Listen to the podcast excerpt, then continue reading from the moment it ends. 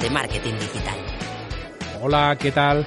Bienvenidas y bienvenidos al episodio 79 de Planeta M. Hoy hablaremos de SEO y más en particular haremos tertulia sobre las redirecciones 301. Para hablar de este tema tan apasionante ya está listo el equipo de Planeta M de hoy. Hola a todos. Muy buenos días. ¿Qué tal? buenas. Buenas. Hoy tenemos una tertulia a tres con Alex Serrano desde Madrid. Buenas, Alex. Muy buenos días, Paul. ¿Cómo estás? Muy bien. ¿Y tú qué tal? Bien, aquí en casa y pasando los días, trabajando como se puede, y... pero bien, todo bien. Genial. Alex trabaja en estrategia digital, SEO y content marketing. Dirige The Corner Lab y es profesor de SEO en Aula CM. Ahora además también es podcaster en SEO desde cero. Su blog es alexserrano.es y su perfil en Twitter es arroba alexserramar. Correcto, ¿no? Correctísimo. Perfecto. También tenemos por aquí a David Ayala desde Zaragoza. Buenas, David. Muy buenas, Paul. ¿Qué tal todo? Muy bien. ¿Y tú qué tal? Bien, por aquí, con, con algo de sueño, pero bien. Muy bien. David es SEO y marketer, speaker en eventos, profesor en escuelas de negocio y cursos, cofundador de la agencia Glopsia, su blog es soywebmaster.com y su perfil en Twitter es arroba soywebmaster. Correcto, ¿no, David? Eso es. Muy bien. Y finalmente, para acabar con las presentaciones, yo mismo, Paul Rodríguez, desde Vic. Soy consultor de negocios de suscripción y además de Planeta M, codirijo el podcast Tribucasters, el podcast para los podcasters con José Carlos Cortizo. Mi página web es paulrodríguez.com y mi perfil en Twitter es arroba. Antes de empezar, recordarte como siempre que tenemos patrocinador. Se trata ni más ni menos que de Don Dominio. El mejor proveedor de dominios y hosting, sin duda alguna. Sí, y el mejor patrocinador que se puede tener también, que estamos muy felices. Además te ofrecen todo lo que puedas necesitar para proyectos online. Eso es, hostings con las mejores prestaciones, dominios al mejor precio y las mejores marcas de certificados SSL. La web de Planeta M, que sin ir más lejos, la tenemos con Don Dominio. Exacto, lo tenemos todo con Don Dominio. Y tú también puedes. Pásate por Don Dominio a comprar hostings, certificados y dominios para hacer realidad todos tus proyectos online. Una vez comentado el patrocinio de Don Dominio, decirte que nos puedes escuchar en cualquier plataforma de podcast y que además, muy importante, te puedes suscribir.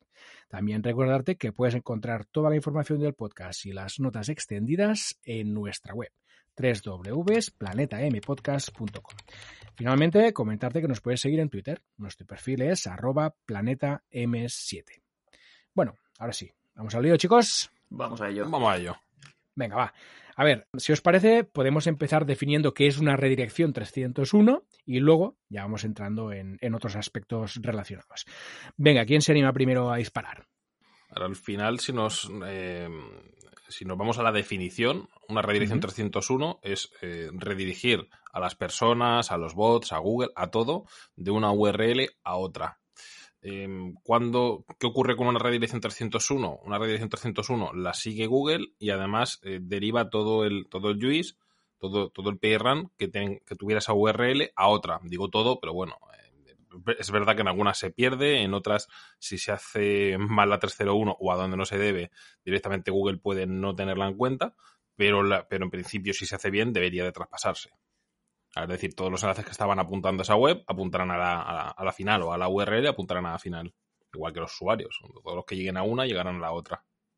Así es. Sí, vamos. Eh, luego hablaremos y entraremos un poco más en detalle, ¿no? Pero hay que tener en cuenta que siempre que hablamos de una redirección 301, hablamos de una redirección permanente, ¿vale? Están las redirecciones permanentes y luego están las, las temporales. Y como decía David, las permanentes implican, las 301, implican que, que ese traspaso de, de PageRank y que Google siga ese enlace, que lo haga así.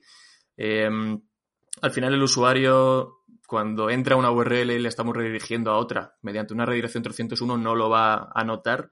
Sí que es verdad que, bueno, hay unas milésimas de segundo en la que la URL que está redireccionada tarda en cambiar e incluso ves como en el navegador, sí, a veces tarda un pelín más, ves cómo se hace el cambio, ¿no?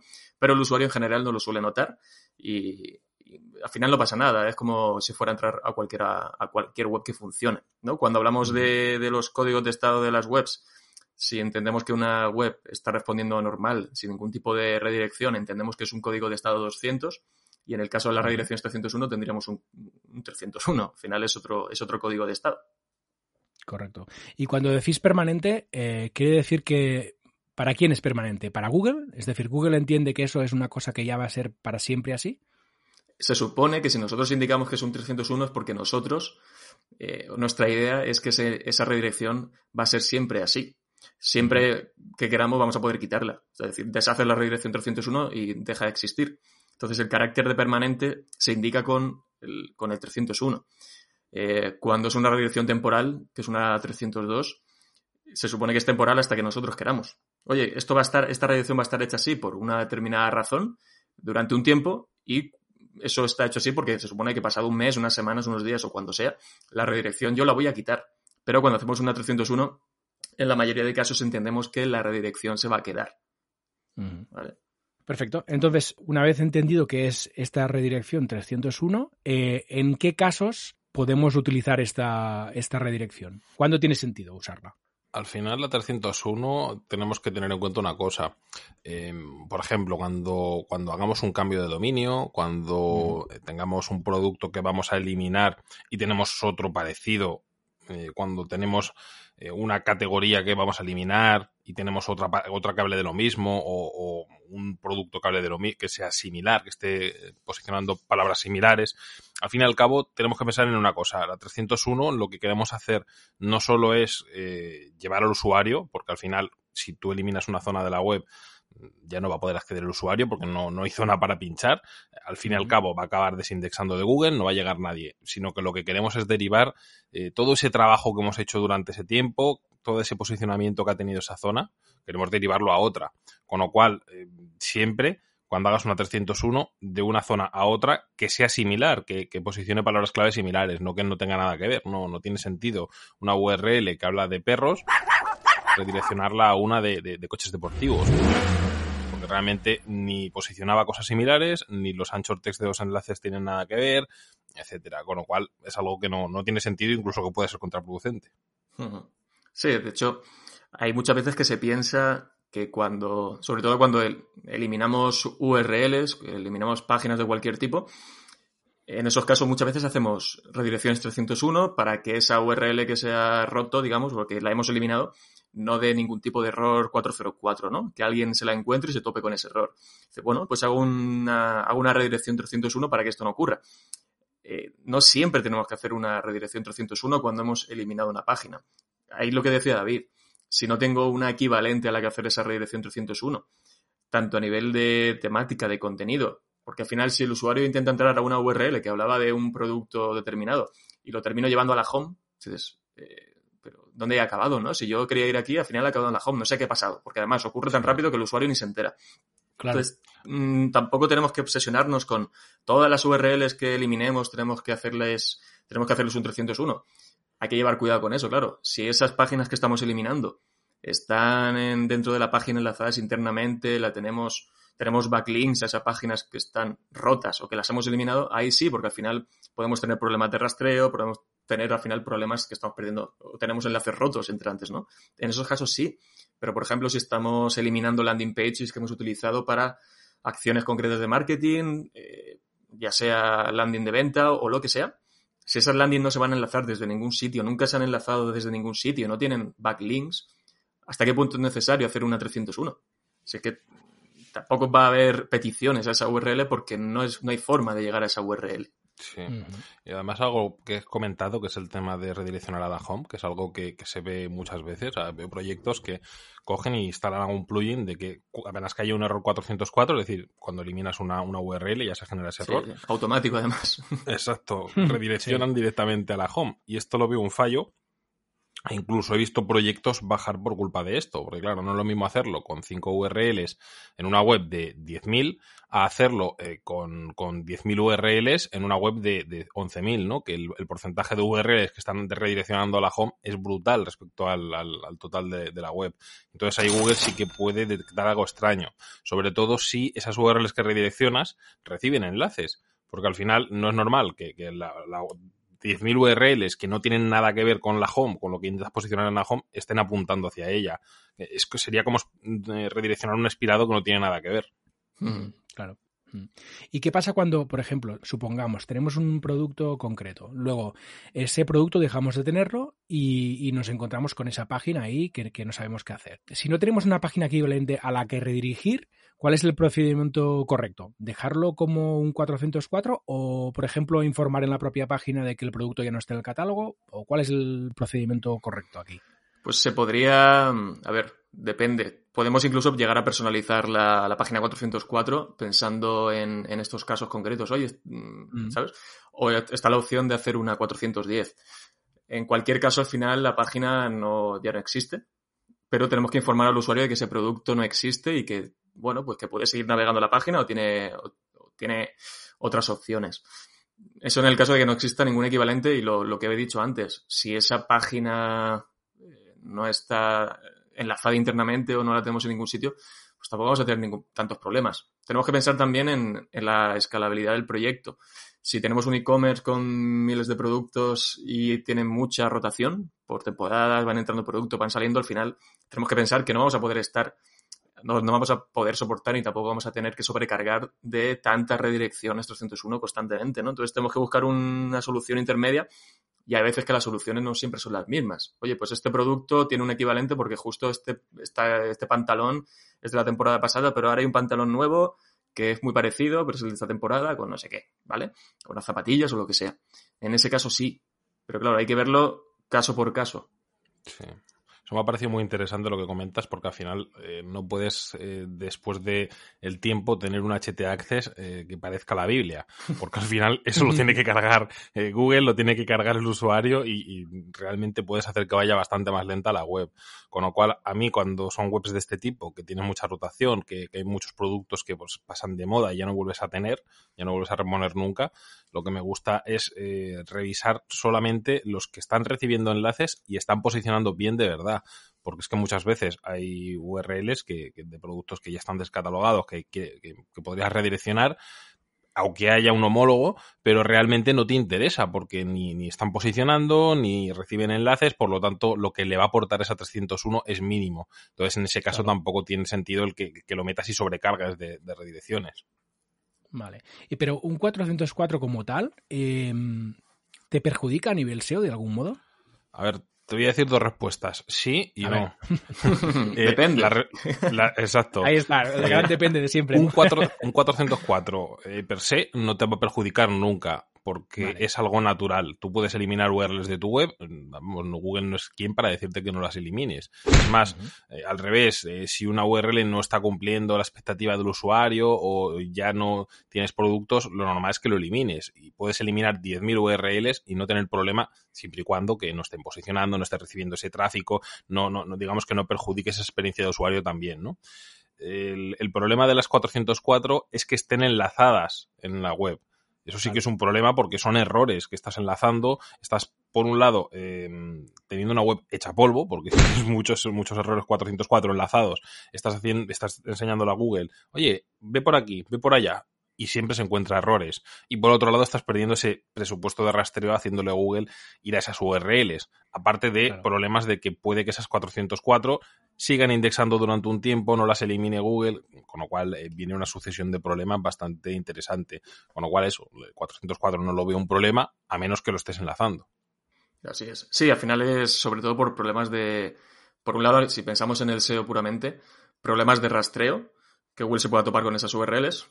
aprovecho para recordar que hace unas semanas se publicó un, episodio sobre rastreo y creo el budget que puede venir bien en este, en este punto. Sí, pondremos el enlace también. Pondremos el enlace, sí. Mm. Y luego, claro, a nivel de usuario, pues es, una, es un problema, ¿no? Que el usuario vaya navegando internamente por la web y se tope con una página que, está rota. Al final, mm. sobre todo cuando no tenemos las páginas 404 personalizadas, que podemos aprovechar para meter enlaces a otros sitios. Oye, esta página ya no existe, pero te recomendamos que vayas aquí, aquí, aquí o veas estos productos o, lo que sea. Si es un blog o si es una página de, lo que sea, ¿no?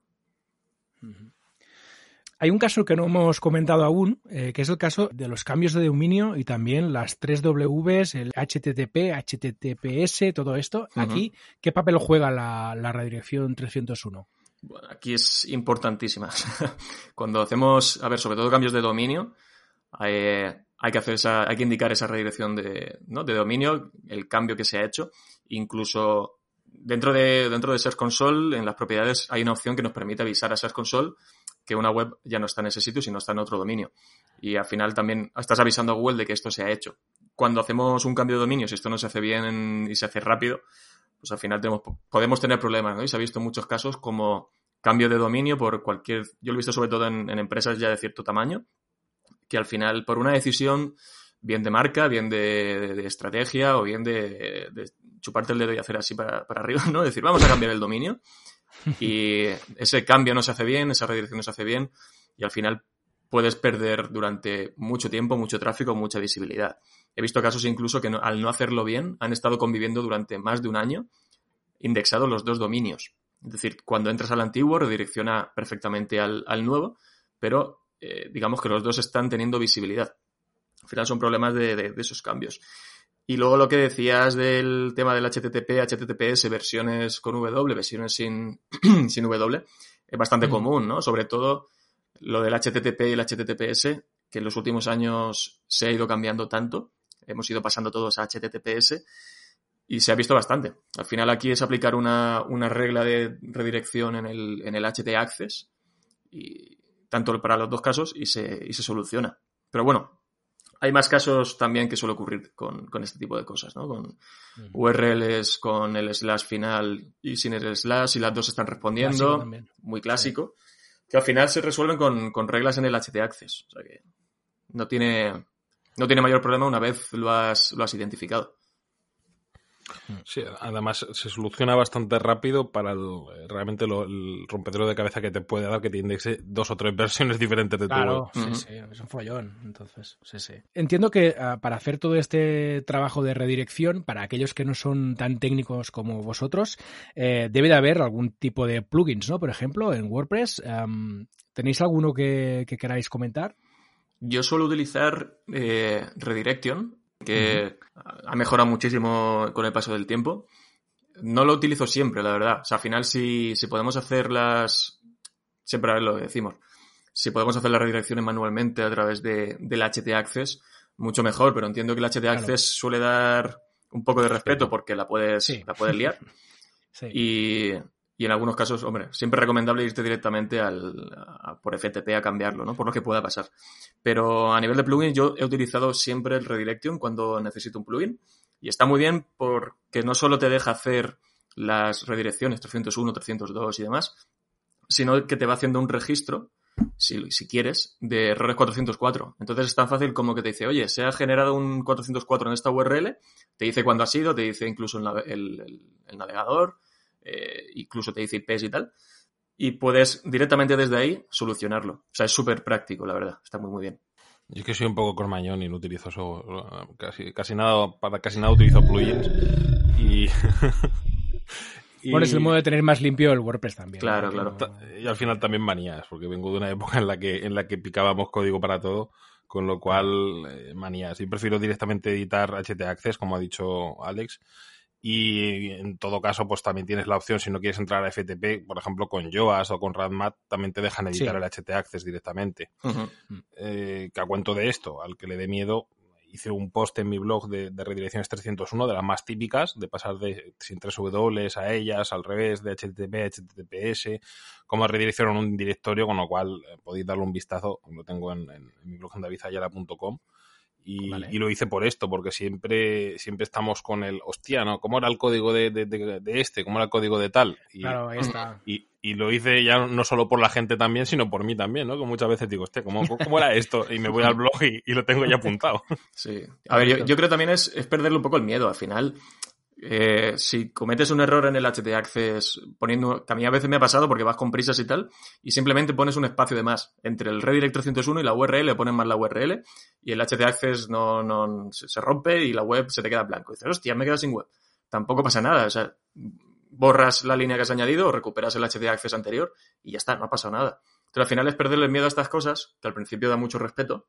Hay que hacerlas con cautela y con, con, con la mente clara, ¿no? Para que no, para que no haya errores, pero que tampoco tiene más. O sea, si te identificas el error en ese momento, algo hecho mal, algo he puesto mal en esa línea, lo deshaces, lo vuelves a hacer, pruebas que funcione y ya está. O sea, no, no tiene más. Exacto. Sí, sí, es, es, es, ponerse. David, ya me pasarás el enlace y lo ponemos también en las notas del, del, episodio y así quien lo quiere usar lo encuentra fácil. Vale, genial. Luego sí que es verdad que hay, bueno, tema de, al final yo el plugin que he dicho sobre todo es para hacer redirecciones concretas, ¿no? De una URL a otra, porque la hemos cambiado, porque sea, ya no existe y porque queremos hacerlo a otro. Pero luego para redirecciones más, eh, ya no complejas, sino que, que, conlleven, pues, de versión sin W a con W, de HTTP a HTTPS, tema de slash sin slash. Y así que necesitamos reglas ya más concretas y hay muchísimos casos, ¿no? Entonces, por ahí también hay, hay generadores de, de, redirecciones automáticos que tú pones de un directorio a otro y te, te, da el código que tienes que poner en el, en el HD Access. Creo que hay, creo que Aleida Solís tiene uno que funciona bastante bien, pero bueno, hay un montón, que la gente se curra bastante y con eso vamos. Y luego justo que David ha mencionado el tema del Rank Math, eh, Rank Math también tiene, si por lo que sea queremos tener un registro de los errores 404 que se van generando, que te generan tanto los bots porque se, lo, se los han encontrado como los usuarios, Rank Math tiene la, la opción de, de, activar este registro de errores 404 también. Ah, pues esto Entonces, es muy interesante. No hace falta, oye, tenemos Rank Math para otras cosas y además nos registra los 404. Pues fantástico. Y si luego hacemos las redirecciones por HT Access, pues nos ahorramos un plugin. Bien, Vale, entonces, ¿cuáles diríais vosotros que son los errores más comunes a la hora de hacer redirecciones 301? Pues uno es el que ha dicho David antes. De, como no tengo a dónde enviar esta, pues la envío a la home. Sí, enviar, sí. enviarlas a la home es algo muy típico. Enviarlas, a, enviarlas 301 a zonas que no, que, que no tienen nada que ver también es un error bastante típico o incluso también eh, un error muy que veo muchas veces es que hacen una 301 de una URL, pero luego no sustituyen en la web el link y siguen enlazando a la URL que hace 301, por lo tanto, claro. haces perder tiempo al bot de Google, aunque sean unos milisegundos, pero haces perder ese tiempo. Y aparte mm. que yo veo un error que estés enlazando a 301, enlaza al final. Eh, esto lo, lo, bueno que hay un plugin que era, creo que era Better Search Replace, mm, que instalas sí. en WordPress y te hace sustitución en la base de datos de lo que tú quieras. Puedes poner la URL exacta por, por si tú has hecho interlinking en los posts, en, en, donde sea, y te sustituye masivamente esa URL por la nueva. Entonces ya no te tienes que romper la cabeza en meterte post a post o meterte a tocar la base de datos, sino que con el plugin este ya te lo hace. Sí, a mí ese plugin me ha dado, en algunos casos me ha dado la vida, ¿eh? literalmente porque te topas con con webs, bueno, que tampoco es que tienen que, tienen que ser gigantes, ¿no? Pero que sí que tienen cientos o decenas de, de, de enlaces internos con un 301 y, y además se repiten en muchísimas páginas y al final voy a tener que entrar, bueno, pues con el Better Search Replace lo haces de forma masiva, te lleva sí. también un ratillo, pero vamos, una, una milésima parte de lo que te llevaría si tuvieras que hacerlo de forma manual. Entonces es un plugin que funciona muy muy bien.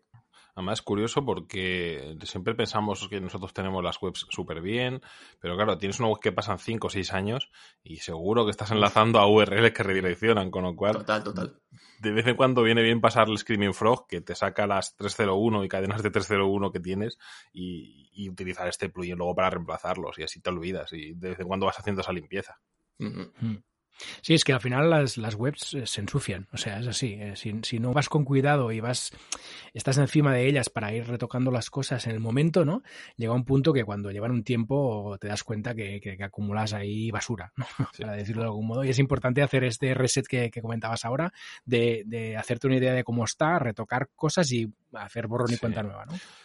Hay otro fallo más aparte que, que, me estás, que me están surgiendo cosas a la cabeza, ¿no? Estoy empezando a espabilar un poco. Mm. Y es eh, que he visto alguna vez, ¿no? Pues, tú cuando haces una 301, por ejemplo, de un directorio entero, ¿no? Que, que, que, la arquitectura de la web esté en plan barra directorio y todos los posts o todo, haya artículos dentro, subcategorías, etcétera, y, y cogen y hacen la, la, una redirección simple solamente de la, de la categoría principal y, y, piensan que con eso ya está, ¿no? Y realmente tendrías que hacer una, una redirección que, eh, una regla que incluya toda esa arquitectura, que cambie toda la, estructura de, URLs, no solamente la, de, la del directorio principal.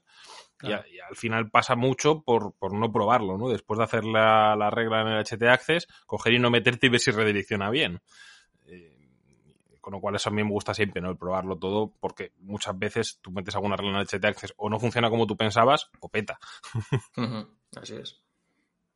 Ya habéis comentado un poco cómo hacerlo, pero me gustaría volver para que quede claro el tema de eh, cómo detectamos que tenemos enlaces que apuntan a redirecciones dentro de nuestra propia web. ¿Qué herramienta usaríais aquí? Con Screaming, Frog, sí, sí, total. Vale. Sí.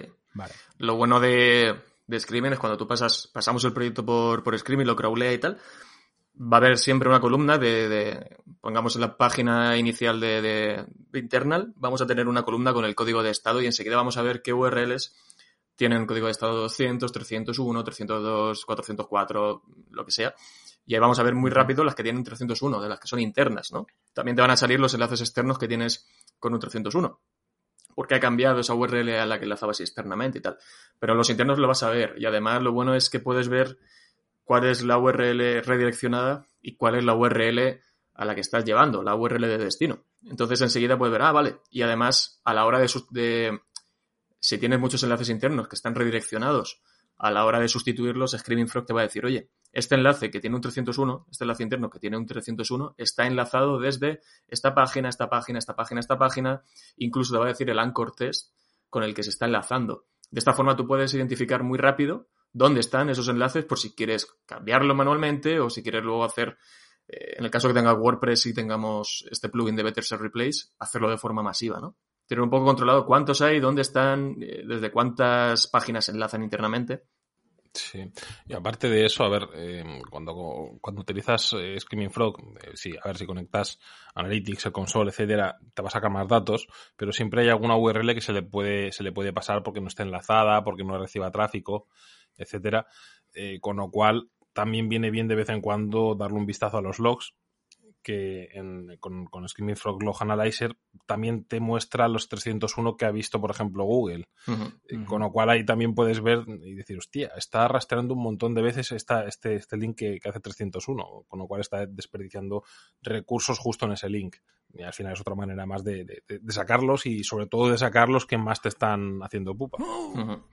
También se me está ocurriendo ahora, eh, a veces pasa, que bueno, no, que no es una cosa grave, ¿no? Pero que eh, hayamos cambiado enlaces en nuestra web, hayamos hecho la redirección, todo funciona correctamente, por ejemplo, que hemos eliminado una página y le hemos redireccionado a otra equivalente, o porque hemos cambiado una URL o, la estructura de la URL. Y a esas URLs que hemos cambiado, que, hemos hecho la 301, están enlazadas desde otras webs. Tenemos backlinks muy buenos a, estas, a estas páginas. Al final el backlink no lo pierdes porque sigue llegando a tu web. Y como has hecho la 301 no hay problema, pero al final sería también bueno, en la medida de lo posible, que esos enlaces entrantes que tenemos, si tenemos la posibilidad de, ir a la persona que nos ha puesto el enlace y, oye, ¿me puedes, el enlace que me pusiste sigue siendo el mismo, el contenido es el mismo, pero es que he tenido que cambiar la, URL, porque al final eh, es un poco como el enlazado interno. Mejor que lleve directamente a la URL que toca, que no el backlink vaya a una URL que luego tenga que hacer un 301. ¿Vale? Entonces, al final, eso con, con herramientas de análisis de backlinks también lo podemos controlar, tipo href, linkminer, majestic. Sí. Mm. Pasa que, claro, aquí dependes más del webmaster externo, ¿no? Claro, claro. de aquí tienes que ir a hablar con el webmaster y, pedirle que te, cambie el enlace, ¿no? Si hay buena relación, si hay tal, oye, claro. probarlo, ¿no? Porque, a ver, no es una cosa que una que te tengas que volver loco tampoco yo creo, pero en la medida de lo posible sí que pues, se, debería intentar. Oye, o sea, a ver si hay confianza, ¿no? Si David, por ejemplo, me pone un enlace y yo le digo, oye, mm, que he cambiado esto, pues a lo mejor se lo puedo decir. Si hay tal, oye, ah, pues te lo cambio sin problema, claro. Claro. El riesgo está en el que se repiense el enlace, ¿no? Claro. Hostia, pues ya no me gusta, te lo voy a quitar. Ahora te lo voy a quitar. maldita la gracia, entonces. Bien, una cosa que os quería preguntar es, habéis comentado que lo ideal es usar Screaming Frog. Em, eh, ¿Cuál es el precio de Screaming Frog? Creo que es una herramienta de pago, ¿verdad? Eh, creo que está en torno a 170 libras al año. Al año. Al año, sí. O sea, comparativamente con, otras y para el provecho que le puedes sacar, es una herramienta que está muy barata. Te lo iba a decir, siento que es un pago único al año, eh, merece la pena porque lo usas bastante y sobre todo si tienes proyectos medianos, digamos, ¿no? Porque ya si son demasiado grandes también te peta Screaming. Eh, pero lo usas bastante y le saca bastante utilidad, sobre todo porque te ahorra mucho tiempo en encontrar todos esos fallos. Así es. Sí, luego al final, que lo ha mencionado David, con la conexión que tiene de, otras APIs, que puedes conectar Search Console, le puedes conectar Analytics. Ahora han sacado unas mejoras muy buenas para conectarlo con, con Href y con PageSpeed Insight también lo puedes conectar. Entonces te puede incluso sacar todo el análisis de velocidad, bueno, de velocidad no, pero de, el PageSpeed Score de todas las URLs en, en bulk de forma masiva, así que está, está muy bien. ¿Y, el, y este análisis eh, con Screaming Frog, cada cuándo lo hacéis vosotros en vuestros proyectos? ¿Es algo eh, con periodicidad corta o es algo de un par de, veces al año? Yo, en los proyectos no es que suela pasarlo constantemente, ¿no? Porque al final, si es un proyecto mío, que, yo sé lo que he hecho, sé más o menos dónde, de dónde peca. Lo que sí que cuando hago algún cambio de arquitectura o algún cambio de, de, lo que sea, sí que, sí que intento pasarlo porque sé que voy a encontrar algo, o cuando hago alguna, alguna mejora, o cuando veo que, digo, mira, vamos a, darle un lavado de cara a la web, y muchas veces eliminas secciones, eh, metes otras nuevas, eh, redirecciones algunas. Ahí es cuando suelo pasarlo porque sé que voy a tener eh, algún fallo seguro. Si, si son mías. Si es de un cliente, pues es otro tema, ¿no? porque ya sabemos que hay algunos clientes que ellos tocan lo que no tienen que tocar y de vez en cuando viene bien revisar lo que han hecho. Sí, sí, yo creo que en eso último está, está un poco la clave. Va a haber proyectos que si están muy estables a la hora de hacer cambios, eh, bueno, pues los podemos pasar cada cierto tiempo. Tampoco tiene por qué haber una periodicidad, ¿no? Es decir, todos los meses paso Screen Frog a ver qué me encuentro. Porque si no has hecho cambios, pues poco va a cambiar en la web. Pero cuando hay cambios muy potentes de cambios de estructura de URLs, de directorios, de enlaces o rediseño de web, sí que conviene pasarlo luego para ver qué cosas se han podido escapar, qué cosas hay que, hay que terminar de, de pulir. Eh, y también lo que decía David de, claro, si en esa web está metiendo mano mucha gente, sí que hay que de vez en cuando pasarlo porque te sueles encontrar sí, sí, peligro. Claro, no, vale, el SEO lo estás haciendo tú, estás haciendo tú los cambios, esto, lo otro, o pides que se hagan ciertos cambios. Pero nada, no es que hemos cambiado estas páginas, hemos metido nuevas, hemos eliminado páginas y aquí nadie te está avisando y al final te encuentras con, dices, coño, pero esto de dónde, de dónde salen, ¿no? Todos estos errores que no los tenemos controlados. Entonces, en ese caso sí que conviene de vez en cuando echarle un ojo o también conociendo que el proyecto suele tener esas particularidades, ¿no? De que mete mano, mete mano más gente, ahí sí que conviene no, es el primer proyecto que, te metes y dices, hostia, eh, si te lo dejé con 5 plugins ya tiene 14.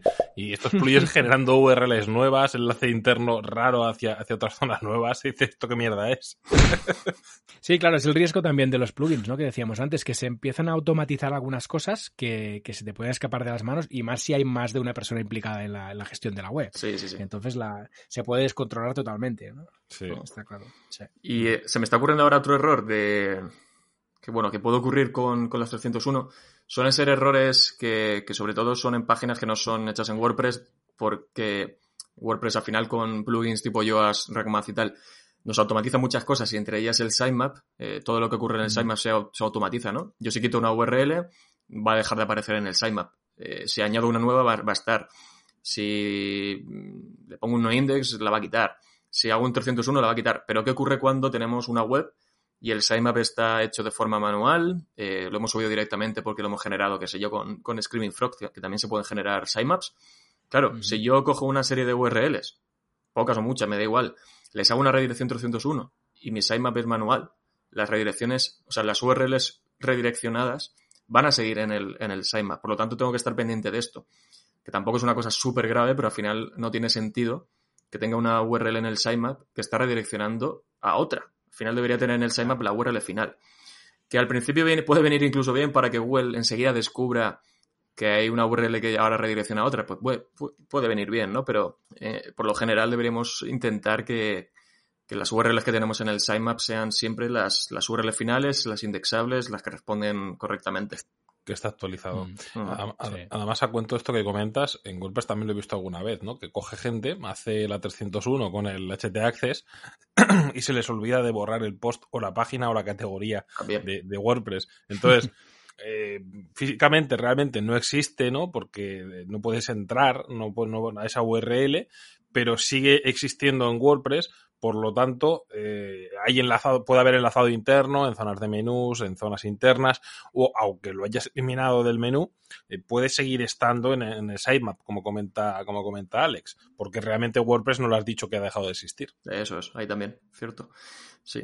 Y bueno, luego tenemos eh, también la posibilidad de ir controlando esos errores que, o cosas que se nos van olvidando con, con Google Search Console en el informe de cobertura también te puede avisar, oye, esta página no se ha podido indexar porque está con un 301, o, URLs que tienes enviadas al sitemap que no se han podido indexar porque están con un 301. Es decir, aparte de que podamos tirar con herramientas tipo Screaming Frog para analizar ciertas cosas, lo que ocurre en nuestra web, al final Google también te lo puede ir avisando con, con el informe de cobertura de Search Console.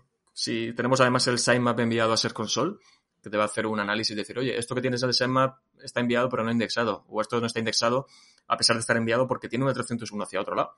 Entonces tú en base a esas eh, advertencias o errores que te va diciendo Search Console, también puedes ir mejorando ese, ese sitemap. Mm. Sí. ¿Search Console se, entera de todo o no? Bueno, de casi todo. Si se, entera Google, sí, si no, no. claro. No, hombre, viene muy bien porque a veces sobre todo cuando son proyectos que no son tuyos, que no controlas o no sabes lo que se ha hecho, el informe de cobertura a mí la verdad que cada vez me, gusta más porque te viene muy bien para saber el gap que hay entre páginas que están en el sitemap y que no, eh, o las que están enviadas y las que no, que tienen errores de rastreo, que tienen errores de indexación o problemas de cualquier tipo. Y te viene muy bien a decir, pues es que se ve muy claro por dónde tengo que optimizar, ¿no? O qué errores hay en el sitemap, o qué errores hay en el rastreo, eh, en la indexación más bien. Entonces, por ahí viene bien. Obvio, ¿habrá cosas que se le puedan escapar? puede ser, pero yo creo que casi todo lo vamos a tener ahí. Sí, aquí puntualizar en, en Ser Console, el no obsesionarnos, ¿no? Porque muchas veces eh, te llega gente, oye, me estás saltando una alerta de, que hay errores 404, de que hay redirecciones 301. Eh, a ver, Ser Console te saca eso de manera informativa, luego tienes tú que analizar si es un error o si realmente lo has hecho a posta. Porque una cosa es que te informe y esté mal y otra cosa es que realmente pueda estar bien. Sí, sí, sí. Hay mucha, mucho miedo con esas cosas, ¿no? Siempre un cliente, oye, es que me ha llegado este mail de Search Console, ¿qué ha pasado? O error de cobertura, o problema con la, la, página en MP, o mm, error en en versión móvil, yo qué sé. Y al final son cosas que, como dice David. Es normal también, ¿eh? en defensa del, de los clientes. No, no, claro, normal, normal, porque al final porque no al final, entienden. Eh, claro, te llega un email con error en rojo ahí. Sí, sí, sí. que son un poco. Ser console son un poco cabroncetes, sí, sí. Eso, sí, sí, es que te lo pintan de rojo y te lo ponen ahí en mayúsculas. y claro, tú como cliente no entendido en Search Console y no entendido en SEO, ¿no? Eh, te cagas por la pata abajo. No, no, es completamente normal. Y luego al final, como, como consultores también tenemos que ser, oye, pues tranquilizar. Ah, ya ha pasado esto, te explico, tal, muy rápido, ¿no? Y, también un poco a, divulgar. Sí, sí, sí, totalmente. Porque al final dejas tranquilo al cliente y sabes que, bueno, solucionado. O hay veces que dices, no, es que sí, hay un problema de cobertura porque la página se ha desindexado, pero sigue estando en el sitemap. Eso es incoherente, ¿no? Entonces, ese consulto la avisa, vale, pues nada, esto se quita del sitemap, envías para que revisen la revisen el error en Search Console y listo, no pasa nada. De hecho, el tema este de las notificaciones, que yo todavía no, no entro a, verlo como lo han hecho. Esta semana, hace unos días, eh, Ser Console avisó, bueno, Google avisó que, habían sacado una opción para poder configurar las notificaciones que llegan a cada cuenta asociada a una propiedad de Ser Console. Es decir, oye, yo quiero que me envíes solo mails que tengan que ver con problemas, yo qué sé, de cobertura. O envíame tal, ¿no? Porque al final, ¿hasta qué punto merece la pena que te estén llegando tantos avisos, tanto a ti como al otro, como al otro, como al otro. ¿no? Y ahora encima cada principio de mes, Ser Console, por cada propiedad te envía un mail de cómo ha ido el mes y se te llena, sí, madre mía, se te llena el, el mail de, si tienes 20 propiedades, pues hay 20 mails Claro, en vuestro caso sería muy útil porque al final los avisos, si os llegaran a vosotros y no llegaran al cliente final, ¿no? Como consultores, pues podéis ver si realmente es un error, lo que decía antes David, ver si es un error real o es algo que has hecho apuesta y por lo tanto ya el cliente no sufre, ¿no? Sí, sí, y no te envía el email diciéndote, oye, ¿qué está pasando? Y tú no tienes que hacer el esfuerzo de explicar bien qué ha pasado y tal y cual. Sí, porque además tampoco, joder, que no parezca como que te está justificando, ¿no? No, es que es un error, no es console, no, ni caso ser console. tampoco es eso, ¿no? Pero que dices, claro. Entonces sí, que es una tal porque al final dice, hombre, tú eres el que se está dedicando a hacer el SEO, esto te toca a ti, y el otro que se dedica a hacer su negocio, ¿no? Entonces al final, claro, genera un poco de miedo, desconfianza, no sabes muy bien por dónde van los tiros. Pero bueno, esto también pasa con, ha pasado siempre con, con Yoast, es que los colores son muy traicioneros. El semáforo, es que está en rojo esta URL, hombre. Sí, sí, Por favor.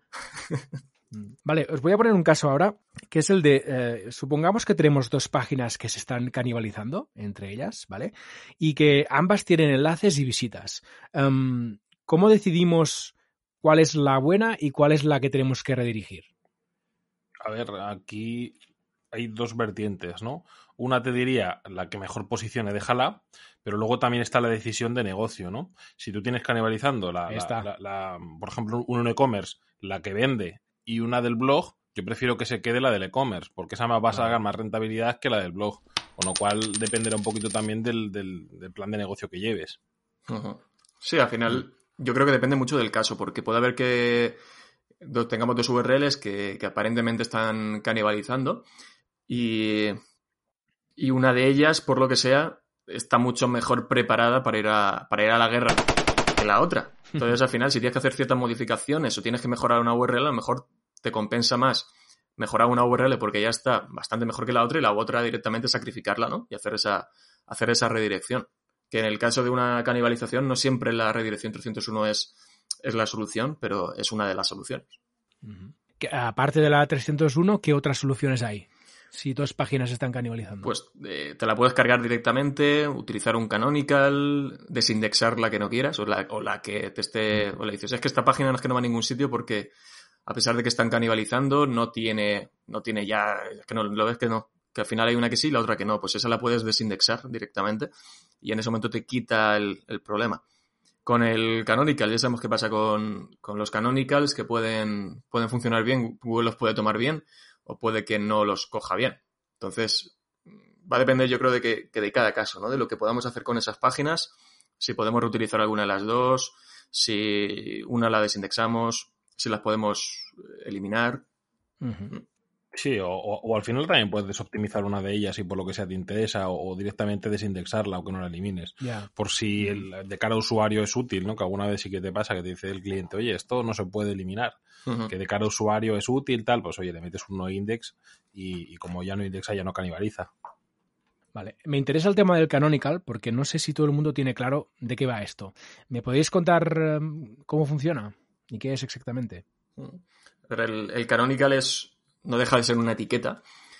en, las páginas. Yo, por ejemplo, si entro a una página y quiero indicar a Google que aunque esté rastreando esa página, la importante es otra o la, o la relevante para mí es otra, le indico en la etiqueta canonical la otra URL, de forma que dice, ah, vale, eh, aunque esta es indexable y rastreable, me estás diciendo que la importante entre estas dos es esta otra.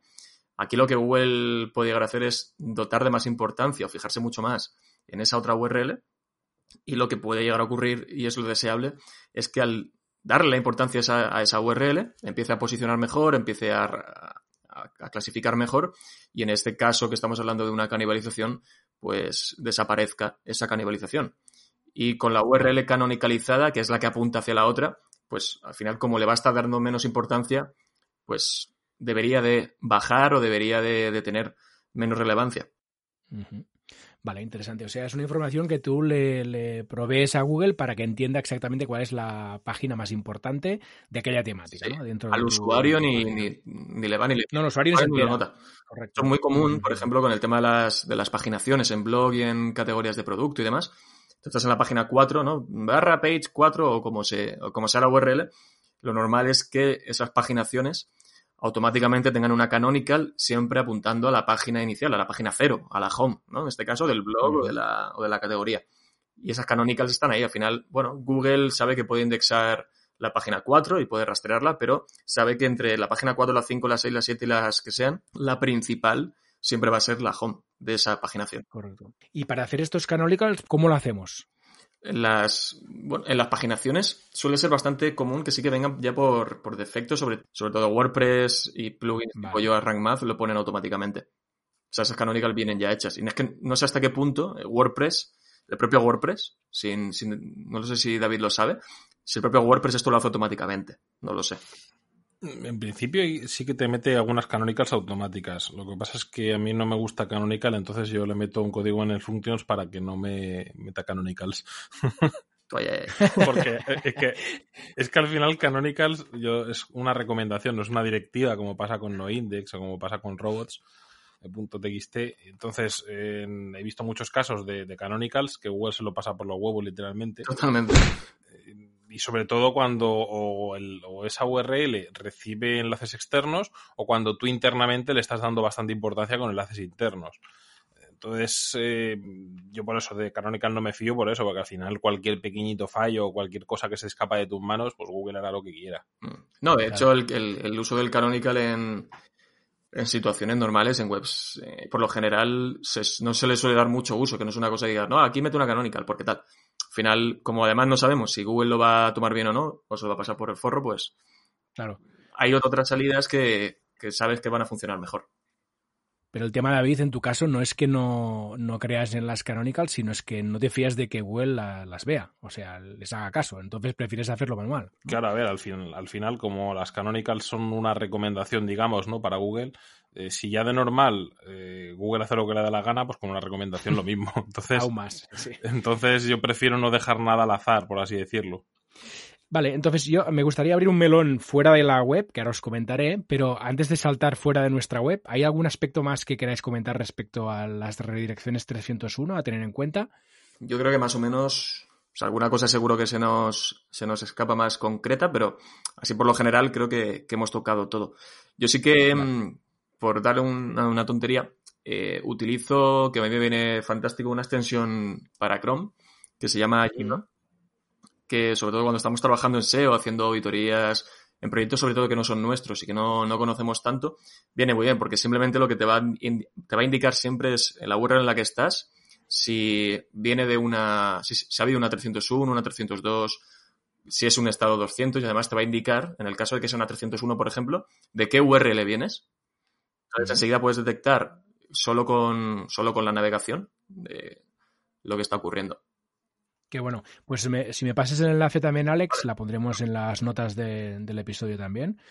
Eh, genial. Vale, pues si os parece, os abro ahora el melón de fuera de la web, que es el caso de los eh, dominios expirados.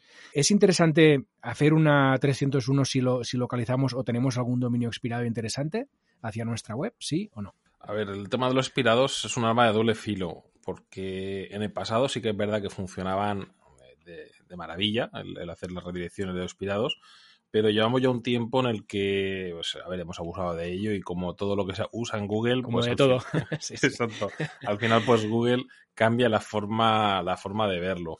Entonces, eh, ahora haces una redirección 301 así a pelo y te la está jugando. O sea, ya no solo puede que no afecte, sino que te puede bajar. O sea, he visto ya, ya casos que, que baja. En otros casos te puede funcionar, ¿no? También depende del expirado, si acaba de expirar, si, si aún prácticamente estaba hasta indexado, etcétera. Eh, yo con los expirados ahora tengo mucho más cuidado. Muchas veces prefiero utilizarlos para montar webs en ellas eh, o para sacar enlaces desde ellos o directamente si quiero redireccionarlos eh, hago una jugada, ¿no? El, montar una web allí, montar artículos y dejarlo unos meses que que Google vea que es un proyecto que se ha vuelto a montar, que empieza a posicionar, eh, darle ese histórico de nuevo de que, de que es una web, de que no es un dominio que acabamos de registrar para redireccionar, y luego eh, fusionarlo con la otra web, que es diferente a redireccionar. O sea, cuando tú redireccionas, redireccionas y fusilas el contenido, pero fusionándolo, si tú has estado creando esos artículos durante dos o tres meses, los trasladas a, tu, a la web esa donde la quieres redireccionar. Entonces ya queda más light, por así decirlo, no queda tan agresivo y traga mejor Google con eso que, si lo haces a pelo directamente, nada más volverlo a registrar. Mm. Vale. bueno. Interesante. Sí, sí.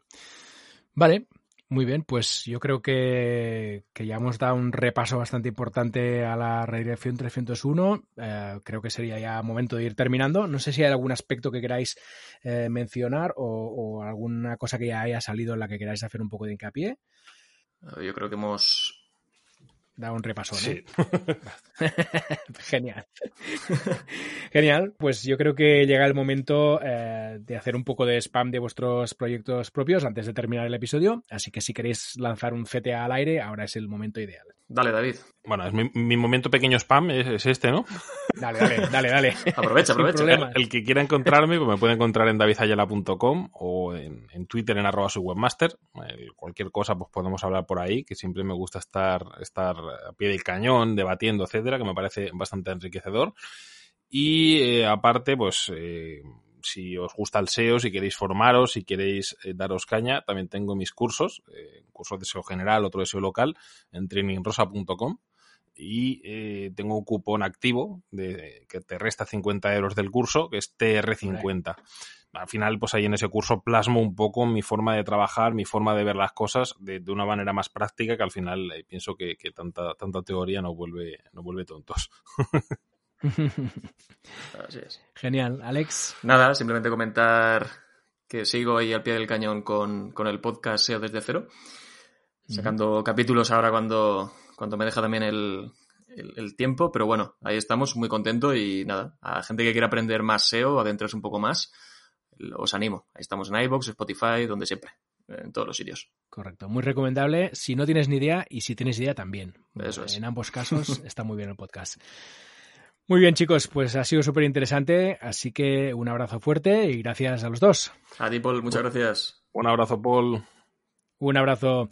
Y gracias a ti por escucharnos. Si te ha gustado el episodio, no olvides hacer un comentario, un like o dejar una bonita reseña. También puedes suscribirte al podcast y pasarte por Don Dominio a comprar dominios hostings y certificados SSL. Nos vemos la semana que viene con mucho más. Cuídate, cuida los tuyos y sobre todo quédate en casa. Hasta el próximo episodio. Saludos.